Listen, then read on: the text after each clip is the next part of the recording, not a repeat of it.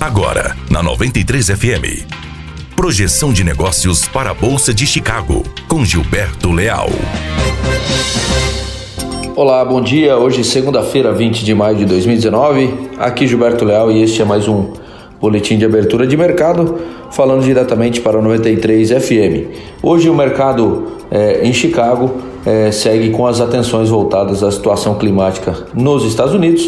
Alguns mapas já indicam chuvas também para os próximos dias e o mercado volta a subir nesta segunda-feira. Soja, então, mercado noturno em alta de 13,25 pontos, contrato junho é, valendo em Chicago 8 dólares e 35 centavos de dólar por bushel. Para o milho, nós temos o mercado noturno também alta de 5,5 pontos, é, valendo o contrato junho em Chicago neste momento, 3 dólares e 96 centavos de dólar por bushel. O dólar abrindo em queda na B3, operando neste momento em queda de 0,35%, valendo 4,0853. O mercado financeiro segue de olho nas tensões comerciais de China e dos Estados Unidos após a pausa nas negociações.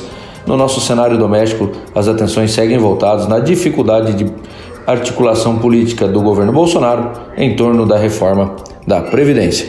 Meus amigos, essas seriam as principais informações do boletim de abertura de mercado diretamente para o 93 FM. Um grande abraço a todos.